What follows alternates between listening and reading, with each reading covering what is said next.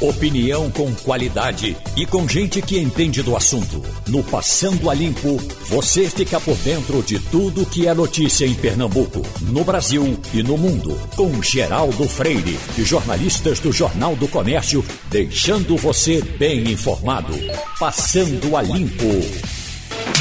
Começa mais um Passando a Limpo e hoje nós estamos começando o Passando a Limpo, que hoje tem Wagner Gomes, tem Fernando Castilho, tem Igor Maciel e tem Romualdo de Souza.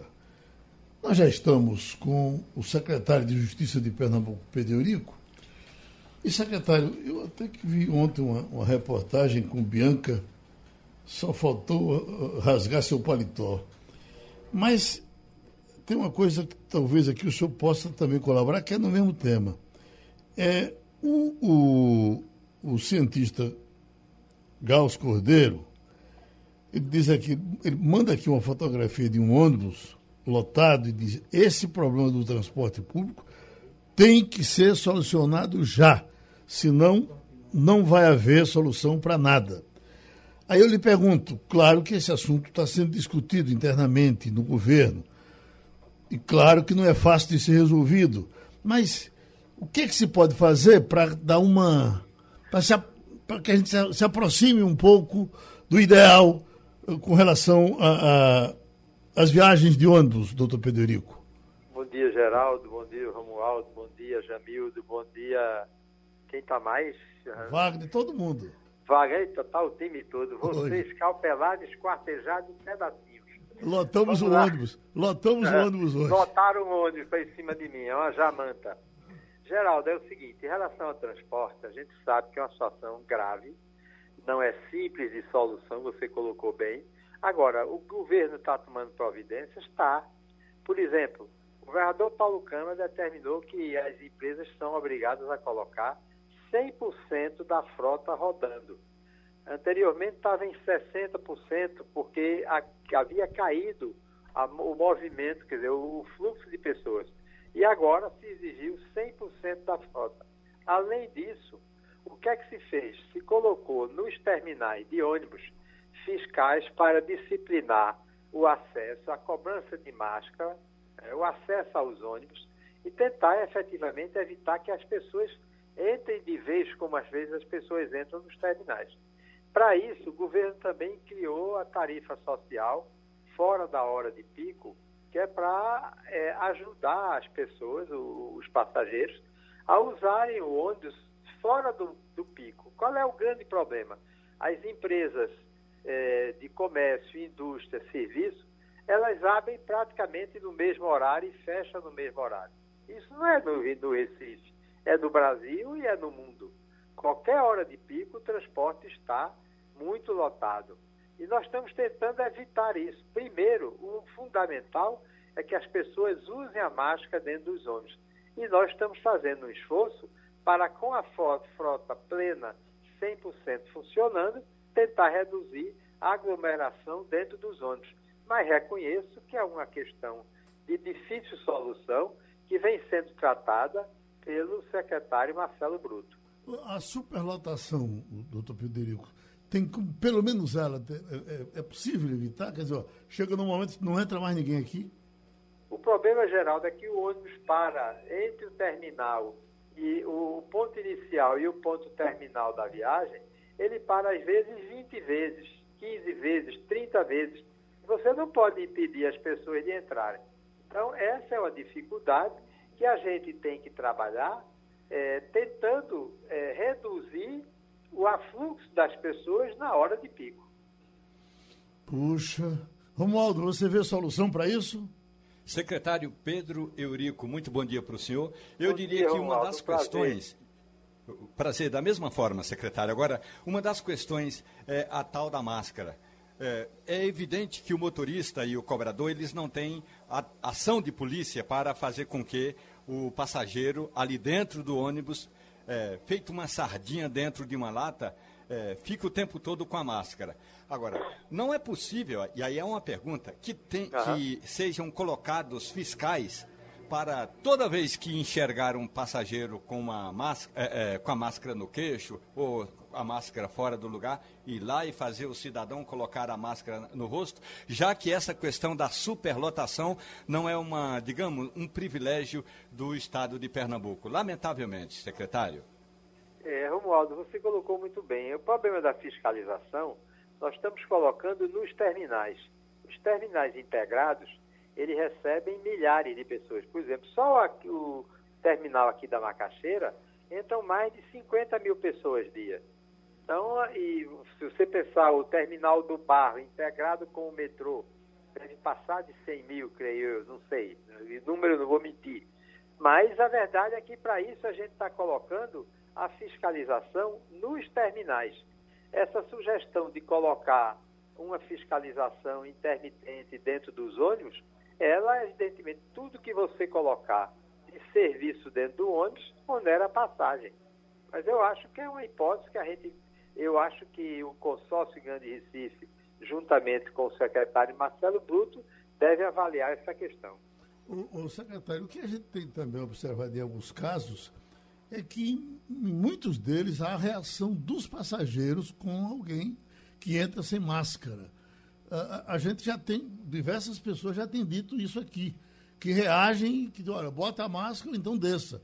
Do próprio passageiro, que se pode criar talvez seja um, uma briga uh, entre, entre passageiros, o que não interessa. Mas não sei se talvez uma campanha, alguma coisa que, que conscientizasse todo mundo, não? Eu, eu concordo concordo. Por exemplo, eu hoje pela madrugada, eu ando de madrugada, vocês sabem, hoje eu estava andando na jaqueira e uma, uma pessoa que passava, é, eu vi do, um casal sem máscara e eu vinha na, na, no sentido contrário, peguei, mostrei a minha máscara e cobrei que eles usassem a máscara. Por quê? Eles estavam com a máscara no punho. Quer dizer, é uma, é uma falta de senso de, de responsabilidade. É, em relação ao transporte, eu tenho ouvido muito motoristas que têm falado que têm cobrado o uso da máscara e tem passageiro que diz que não usa. Especialmente os jovens, geral. Esse pessoal acha que é Homem-Aranha, que é Mulher Maravilha, que são eternos. E hoje, mais de 30% das pessoas que estão internadas é, na rede pública e privada é, aqui do, do estado de Pernambuco são, são jovens adultos entre 30 e 50 anos. Quer dizer, a situação se agrava na medida em que essas novas cepas, o tempo de contágio e de permanência e UTIs é muito maior. Você, Castilho. Bom dia, secretário. É, eu tenho uma sugestão só para colaborar antes de fazer uma pergunta. Nós temos uma experiência bem sucedida com os palhacinhos do Detran. Eu acho que se a gente tentasse e aí o governo pode ter isso, até porque é, faz parte da comunicação dele, ter os palhacinhos da máscara. Não fixos, mas ou em sinais, ou circulando em alguns pontos, porque eu acho que a pessoa é, só é convencida né, quando é constrangida. Eu sou a favor da, da campanha de, de constranger a pessoa que não está usando máscara, mas eu não queria me detalhar sobre isso. Fica apenas uma sugestão não, a sugestão eu acabei coisa... comigo todo lado da minha assessora de imprensa, já mandei ela anotar e vou levar no comitê da Covid. Eu acho assim Talvez seja isso. Mas eu queria perguntar ao secretário é, esse desafio do final de semana. A partir de hoje, a gente não vai poder ter mais movimentação nenhuma a partir das 20 horas. É, e eu acho é, bem interessante a atuação do governo em, em pressionar mesmo. Eu acho que a gente tem um problema social muito grande, mas a gente precisa pressionar as pessoas que esqueceram da Covid. Como é que o senhor está desenhando a sua atuação a partir de amanhã, sexta, sábado e domingo? Ah, excelente pergunta, Castilho, que vai me dar condições de esclarecer alguns pontos à população. Primeiro, a partir de 5 horas da manhã, de amanhã, 5 da madrugada até as 8 da noite, a atividade comercial poderá funcionar plenamente até às 20 horas, quinta e sexta-feira, ou seja, de segunda a sexta, as atividades são normais, limitadas ao horário das 20 horas. Sábado e domingo, todas as atividades não essenciais, elas vão fechar.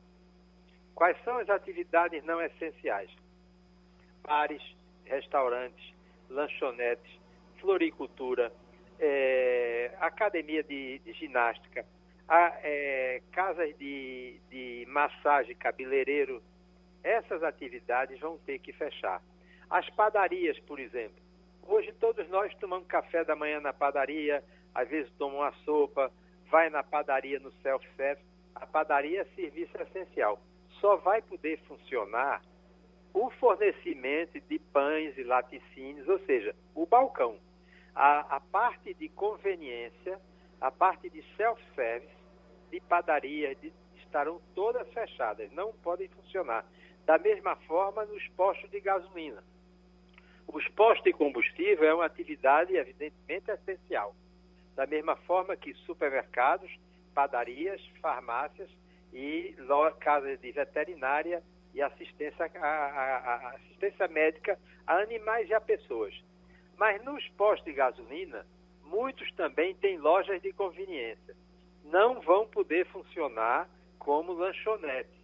Não vai poder funcionar. A loja de conveniência vai ter o tratamento igual à atividade comercial em geral.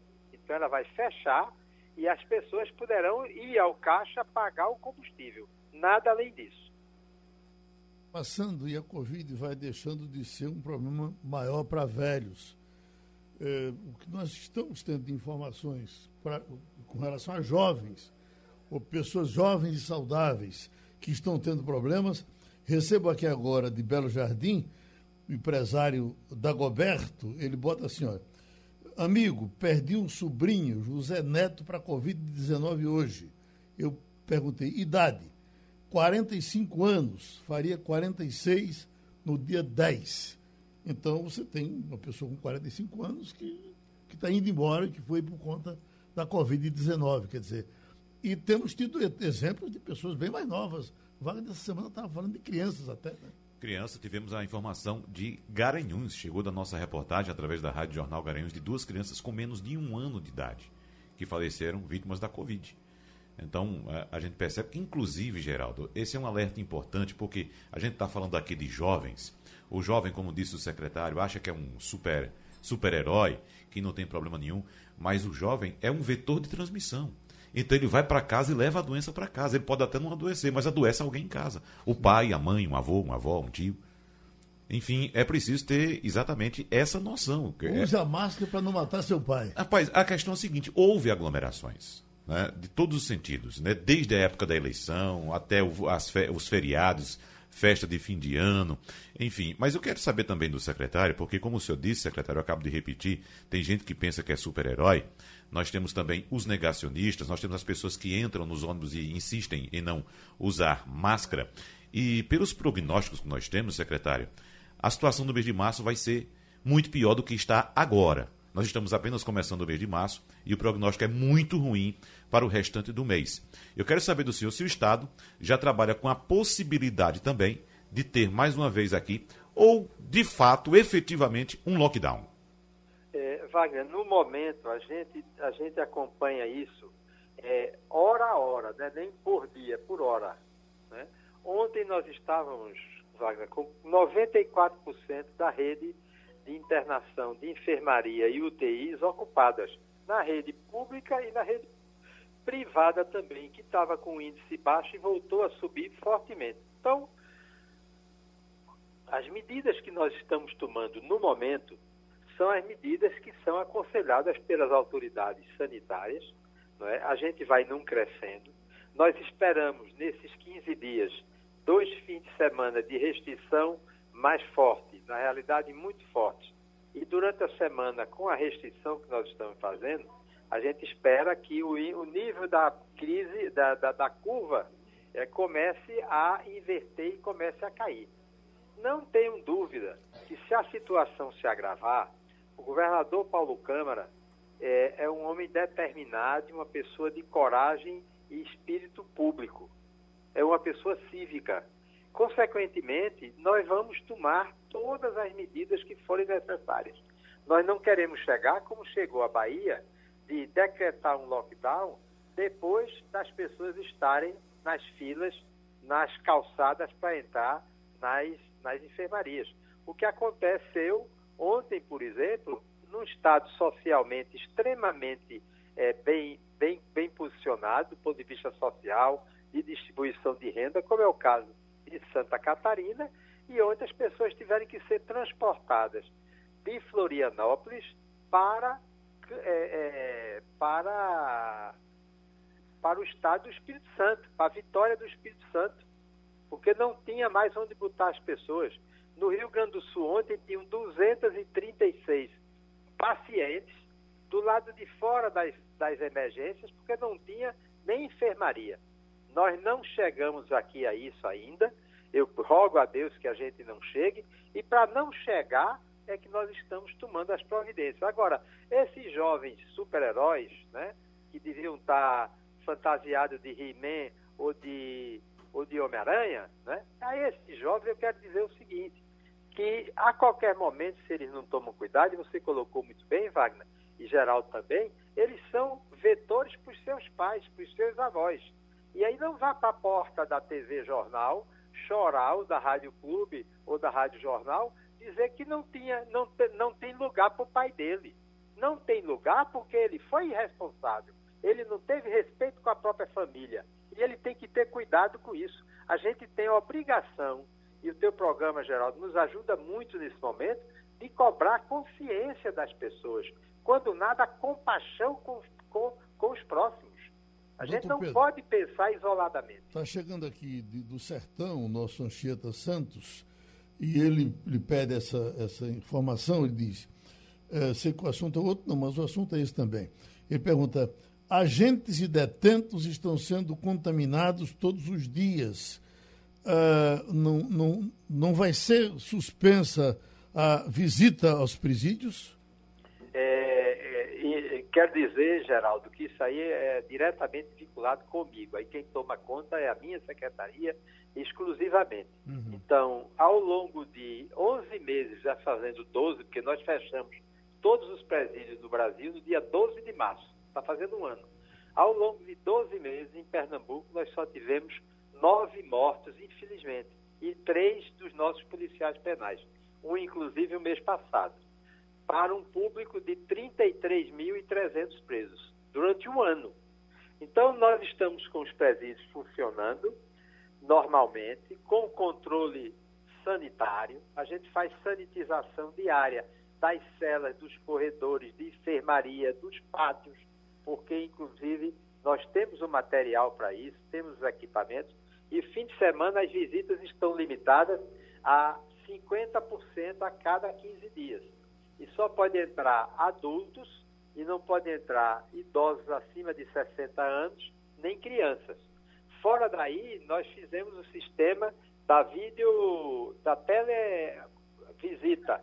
Hum. Já fizemos mais de 48 mil visitas virtuais. Agora, nesse momento, eu estou avaliando com o pessoal da Secretaria de Ressocialização, o pessoal da área de saúde, para a Anchieta é, tomar conhecimento, que se os números crescerem, nós vamos fechar os presídios. Mas não é momento. Mas isso será avaliado nas próximas 48 horas. Pronto, a gente agradece ao secretário Pedro Eurico, que participou do Passando a Limpo. Já estamos com a infectologista, doutora em análises clínicas, também doutora Vera Magalhães, para falar, doutora Vera, sobre essa a, a arabaiana que teria levado uma doença para duas moças e uma, uma veterinária, morreu ontem. Esse é um, um assunto quente de hoje. E desde o primeiro momento que as pessoas começaram a assustar as outras com a arabaiana. Olha, vou lhe dar uma arabaiana, até na brincadeira. E eh, eu lhe pergunto, estamos falando de um peixe contaminado que poderia ser arabaiana, albacora, qualquer um outro, ou a arabaiana é um peixe arriscado? Olha, é, Geraldo, eu soube pela imprensa desse caso, realmente não é só arabaiana, vários peixes no norte do Brasil, existem casos de RAF diagnosticados no norte do Brasil, principalmente na região amazônica, o picu-manteiga, o tambaqui, outros peixes também. O que se acredita é que seja uma toxina que determina uma rabdomiólise, que é uma destruição muscular, uma injúria muscular, e daí leva à liberação de enzimas musculares e uma toxicidade até renal tá certo? E de outros órgãos devido a isso. Igor Marcel, você tem medo de arabaiana agora? Olha, não só a arabaiana, como outros peixes. Interessante é porque é cozido, né? Ah, você perguntou a outra pessoa, desculpe. Ah, sim. É, é que ele vai lhe perguntar agora. Igor. o, doutora, a gente. Bom dia para você. A, a gente tem é, é, fica todo mundo com medo quando vê uma situação dessa, fica todo mundo preocupado, fica todo mundo com medo e aí procura. Tem gente que desiste de é, comprar peixe, de consumir peixe.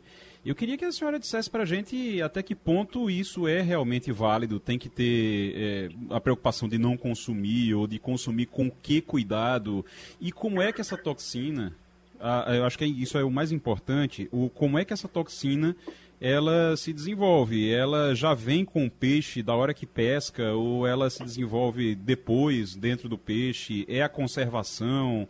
Congelou, descongelou, congelou. Isso pode é, fazer com que piore a situação.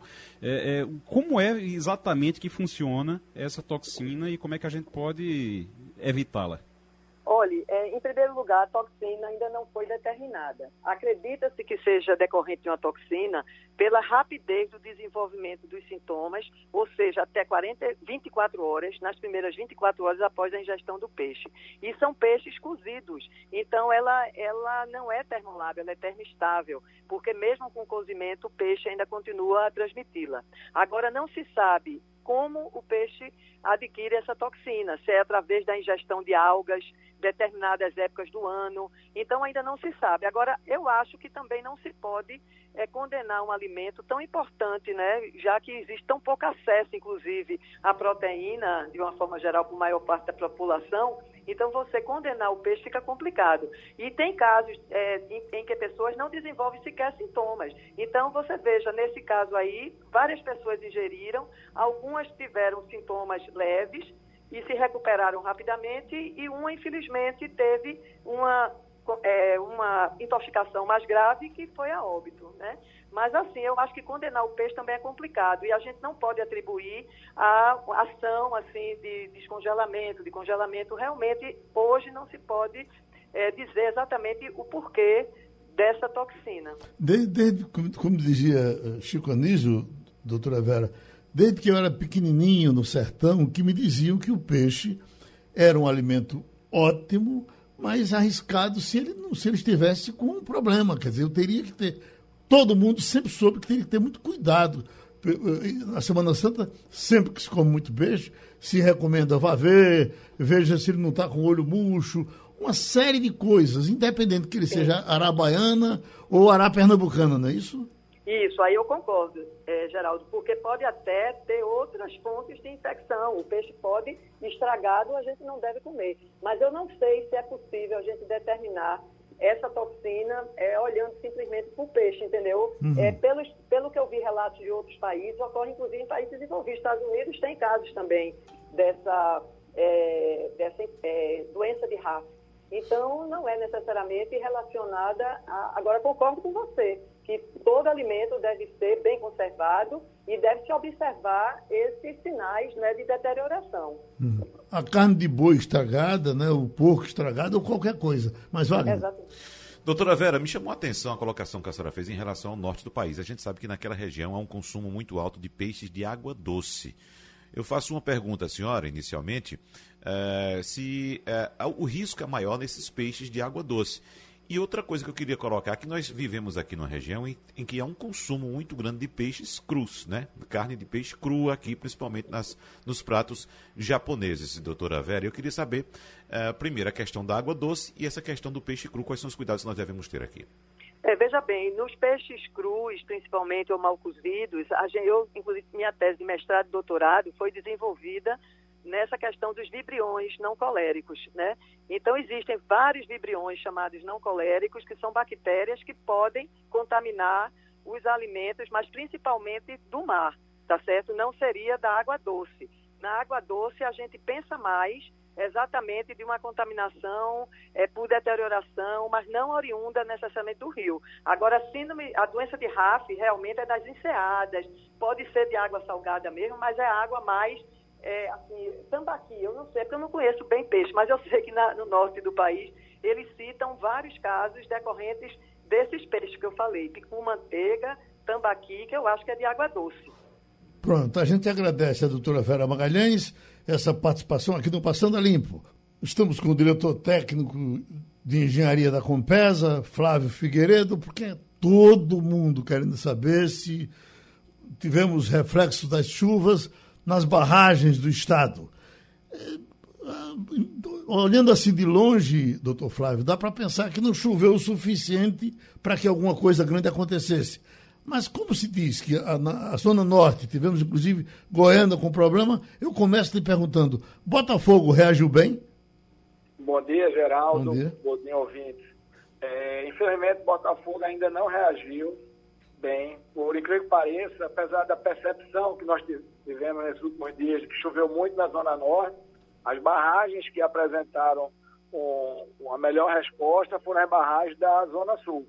Então, tanto Pirapama, tá certo, quanto Bita e o Tinga lá do sistema SWAP, elas responderam melhor. O Bujaú sangrou, enquanto o Botafogo não, não reagiu ainda. Hum, Castilho?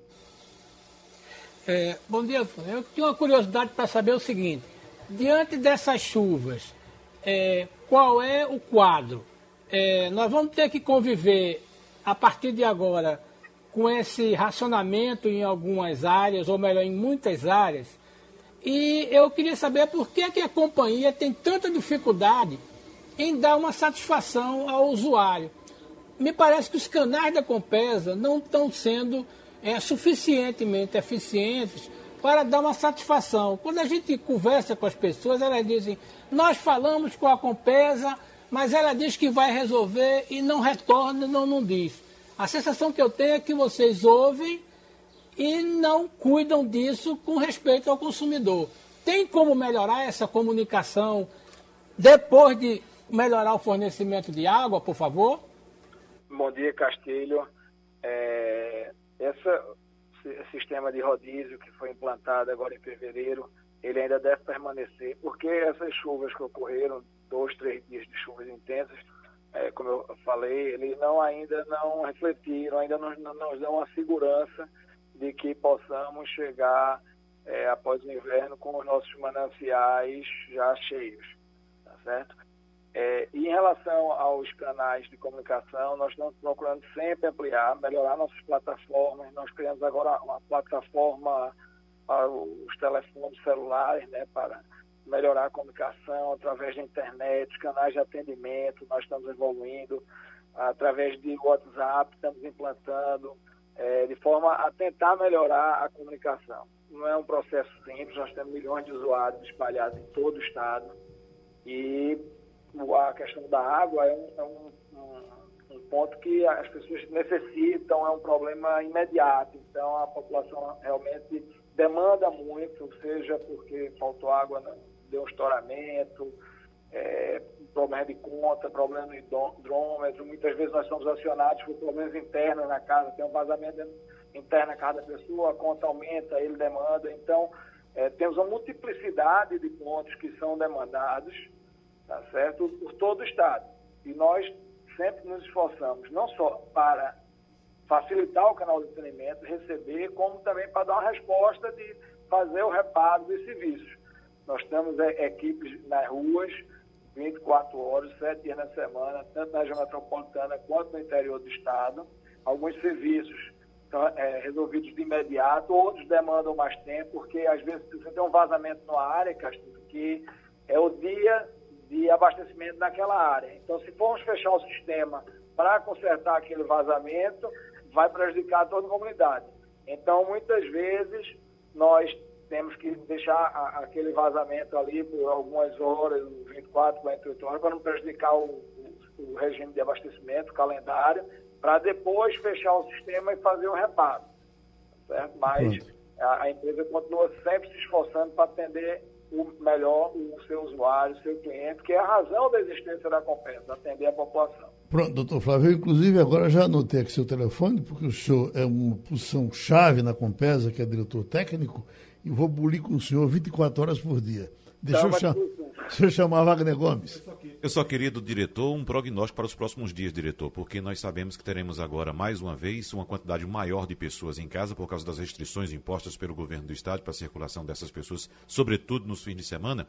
E eu lembro que há exatamente um ano atrás eu estava escondido da pandemia no agreste do estado e lá tínhamos água uma vez por semana.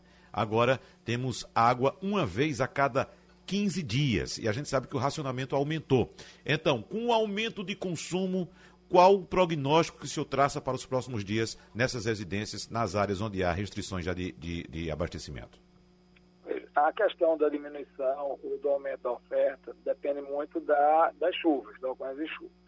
É, a princípio, a, com a ocorrência dessas chuvas, nós vamos conseguir manter o regime que está sendo é, adotado atualmente.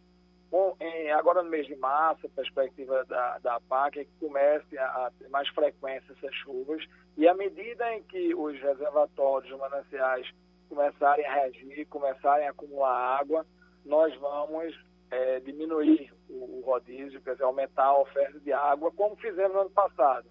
Assim que começou a, a pandemia, no, nós no ano passado aumentamos a produção aqui na região metropolitana, chegamos a aumentar até 2 metros cúbicos por segundo de oferta, justamente para atender essa necessidade maior por higiene demandada por essa pandemia.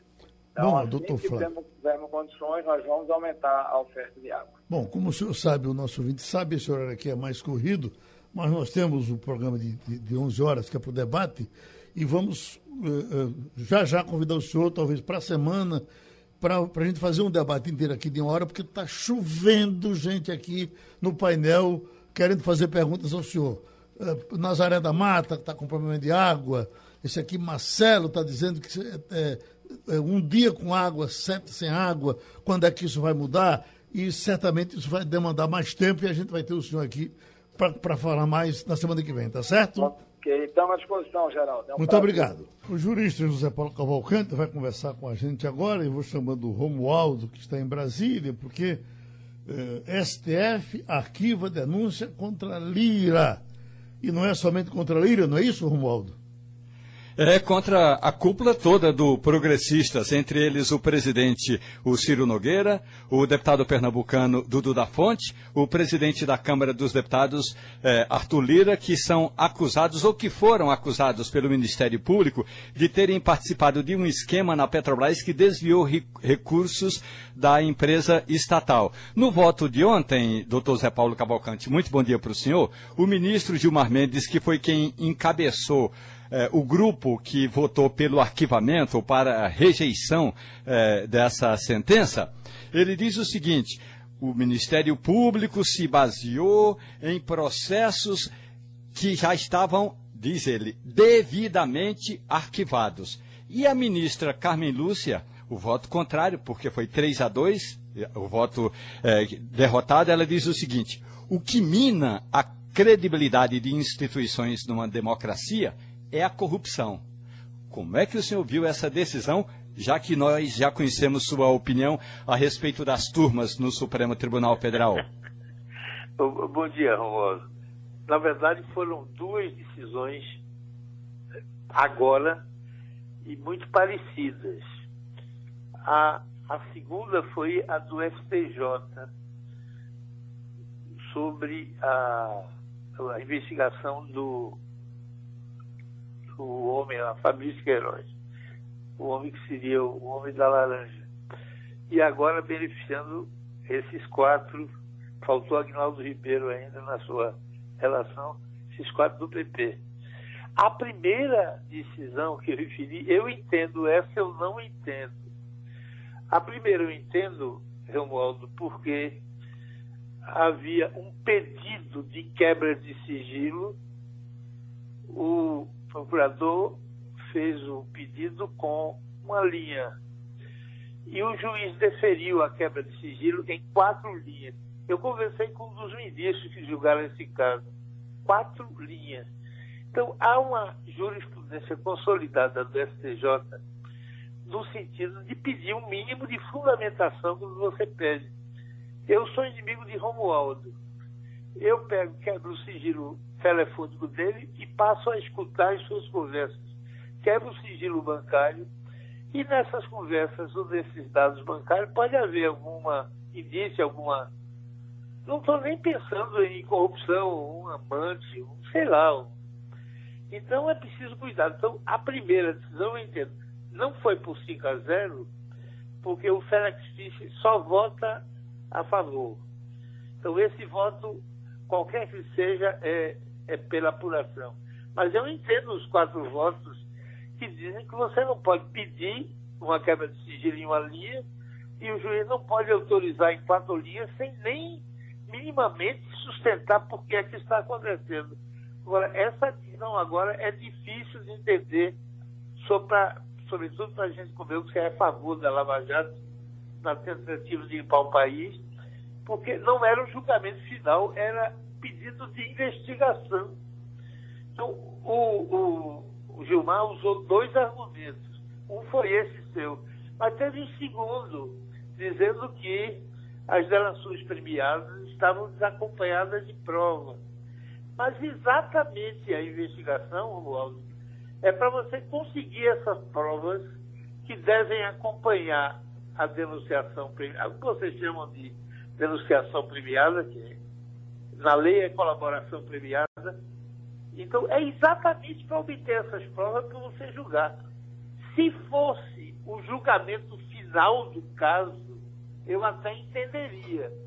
Você quebrou, você tem a delação premiada, você quebrou o sigilo telefônico, quebrou o sigilo bancário, não conseguiu agregar nenhuma outra prova.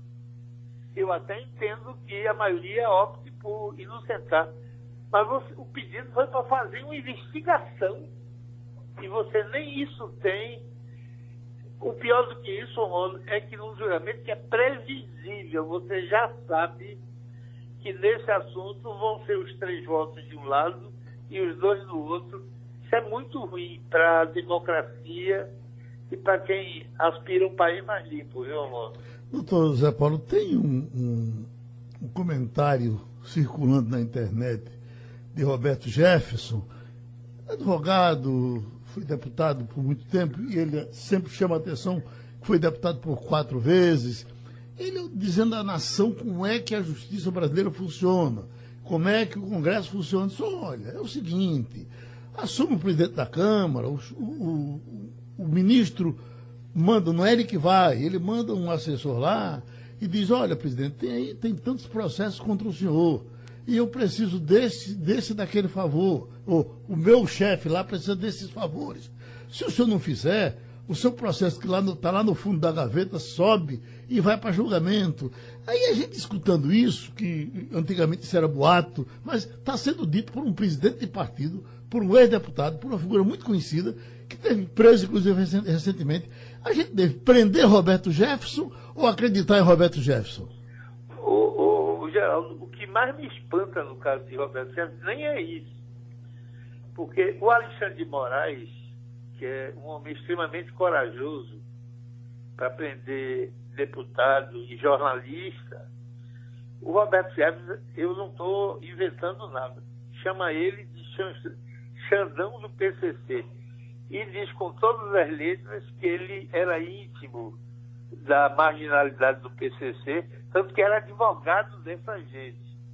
Depois fala na mulher de Alexandre Moraes, que tem o escritório mais bem pago hoje de Brasília, tem 17 casos no Supremo, não com ele, que ele não poderia, mas 17 casos, e diz com todas as letras que se é tráfico de influência. E o Alexandre Moraes não processa Roberto Jefferson. Não processa.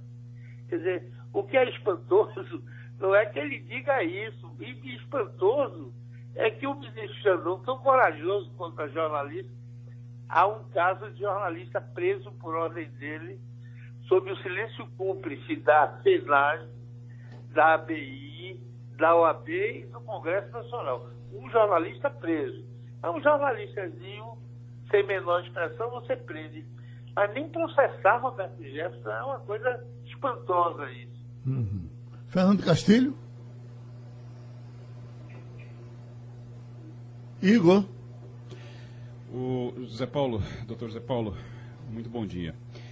Ah, o senhor citou o, a decisão do em relação ao Queiroz, que inclui o Flávio Bolsonaro, filho do presidente da República, senador. É, também o STF, a decisão do STF em relação ao PP e principalmente a Arthur Lira. A gente tem aí o presidente da Câmara, Arthur Lira, tem o Flávio, que é, do, que é filho do presidente da República, e eu queria fazer, mas na, na verdade é uma extensão dessa pergunta que Geraldo fez. O senhor acha que isso é o STF, o STJ, a Justiça está agindo de forma política nesses casos? Se Arthur Lira não tivesse ganho a eleição para ser presidente da Câmara, ele teria sido beneficiado agora ou uma coisa não tem a ver com a outra, na sua opinião? É, é uma pergunta muito boa, Wagner. E é o seguinte: com relação ao caso de Queiroz, eu estou absolutamente convencido. Eu sempre me vejo, viu, Wagner? Se eu estivesse lá, como é que eu julgaria? Eu, a minha visão é sempre essa. No caso de Queiroz, eu entendo perfeitamente e eu, eu votaria a favor dele. A, apesar de estar convencido que ele fez a rachadinha, que ele é culpa, eu não tenho dúvida.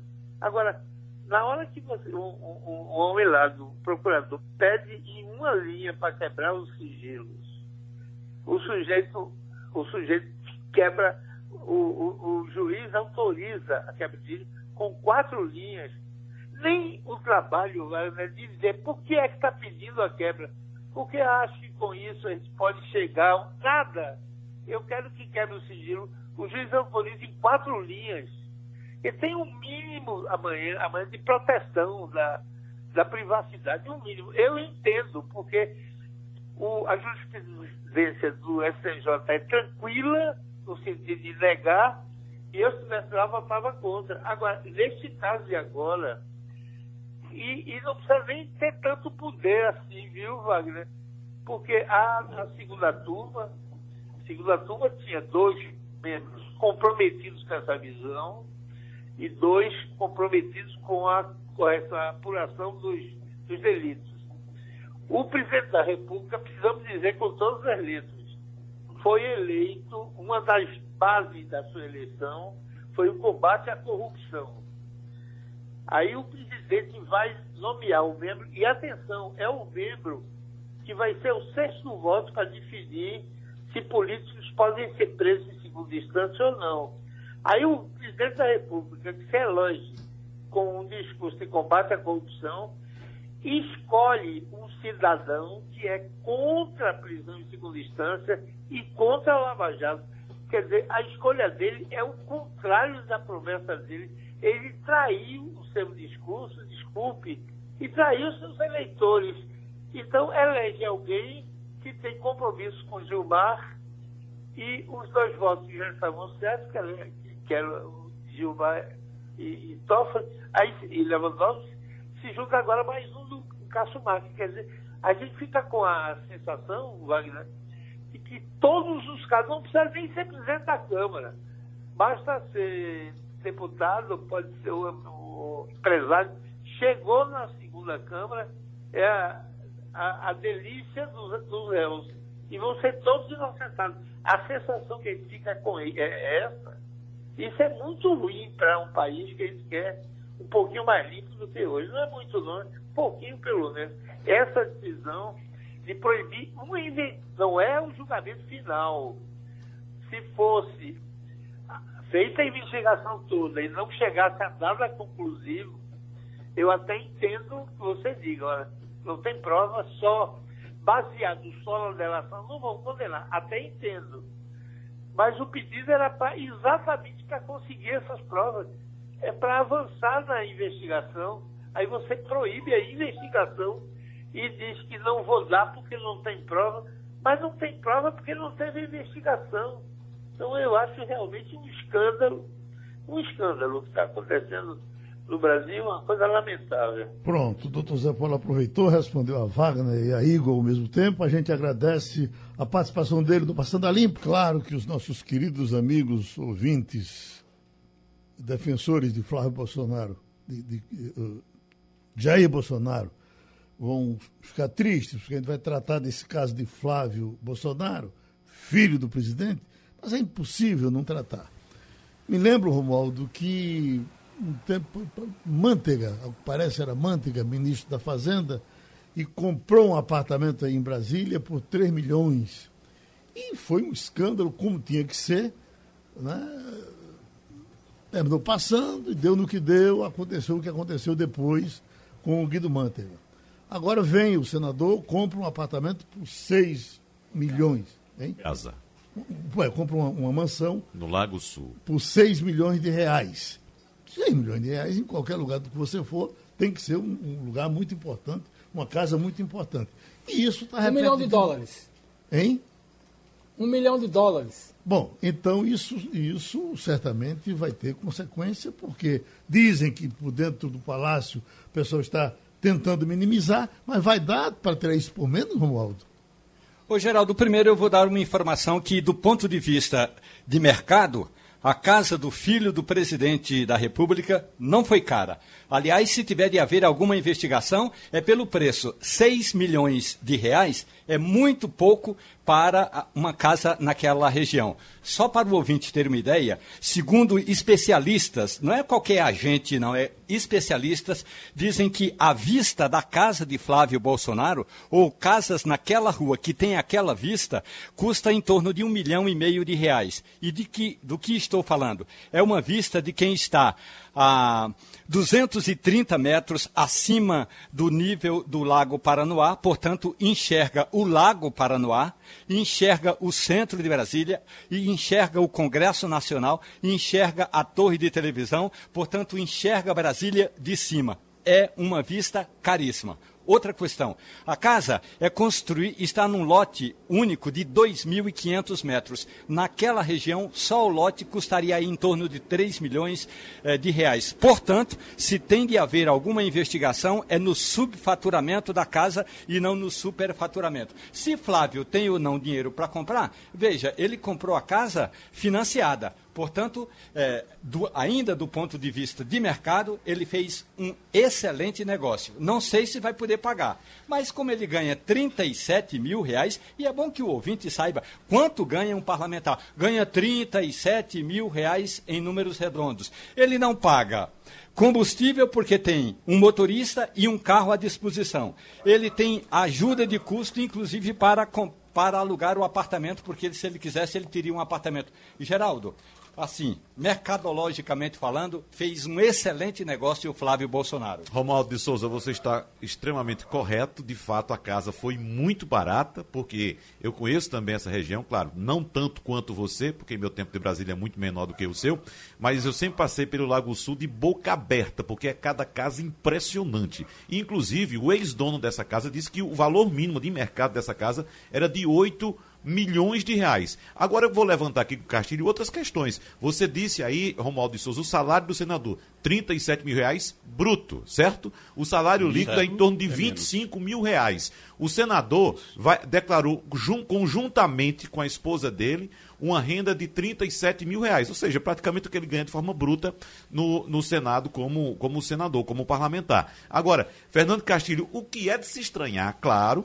além do valor da casa que foi abaixo do valor do mercado, como o Romualdo de Souza citou, uma casa que tem mais de 2 mil metros quadrados de área, só de área construída são 1.100 metros quadrados. O que chama a atenção, Castilho, é que o senador compromete quase a totalidade da renda líquida dele, já que a prestação da casa vai ficar em torno de 20 mil reais, ou seja, o líquido dele é de quase 25.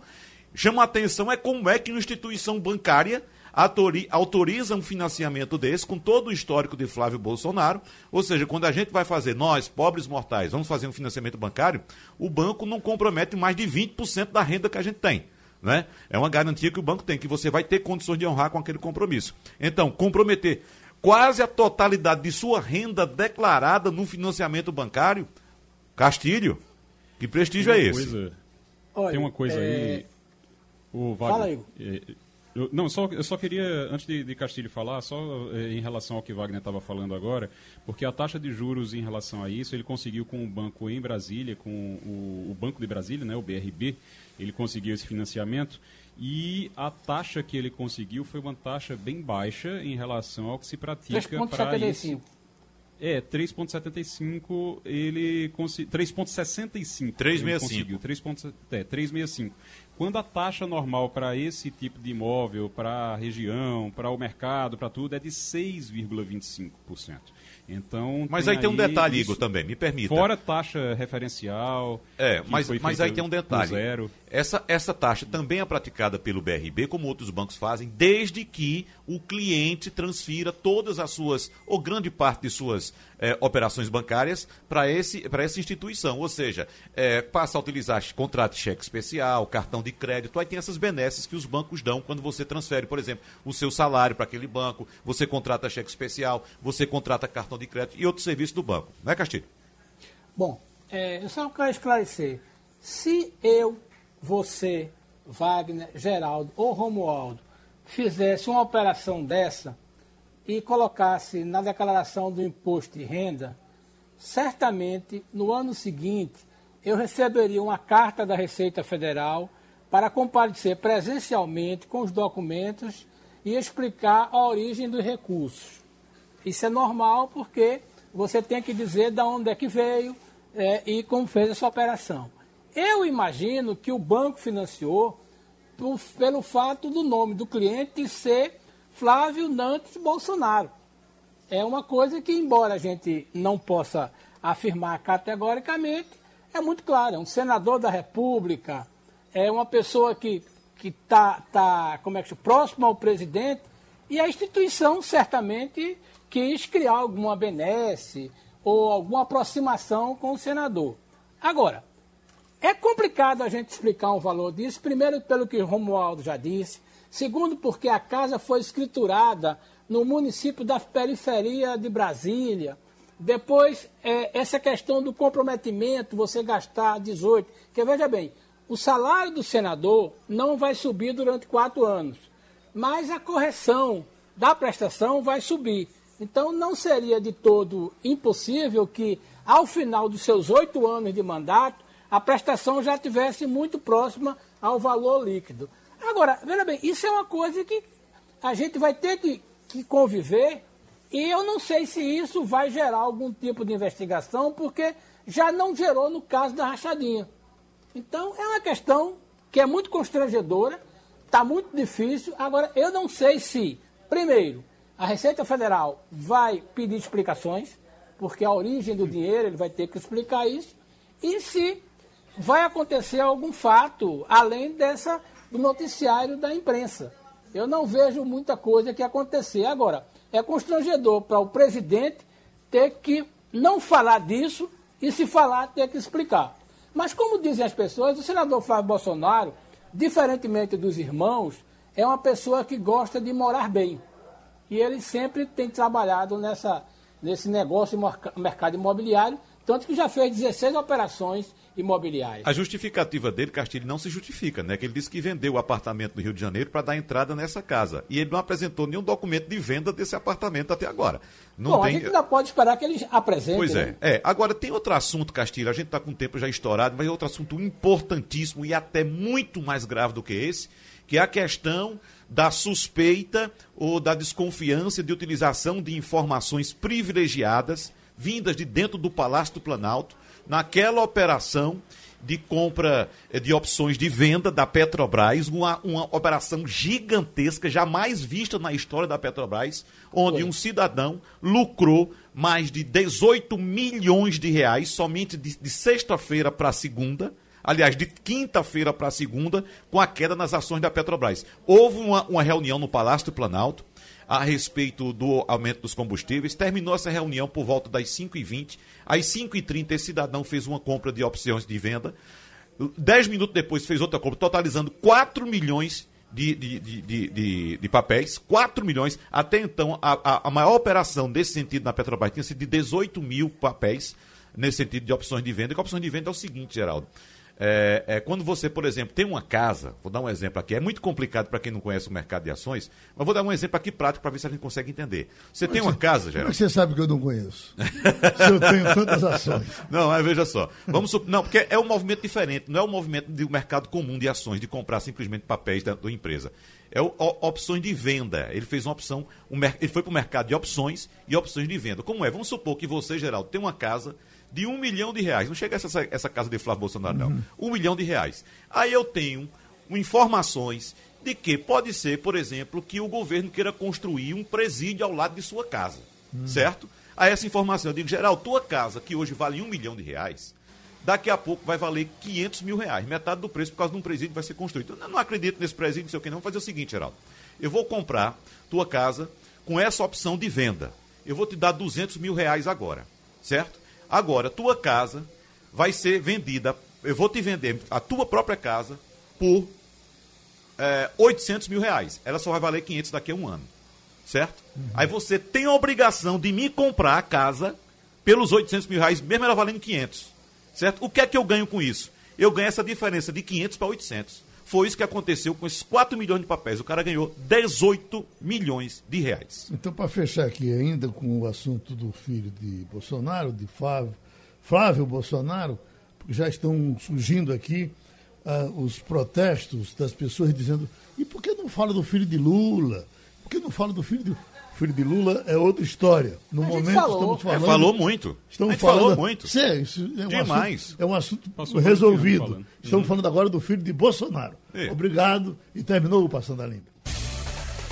Opinião com qualidade e com gente que entende do assunto. Passando a Limpo.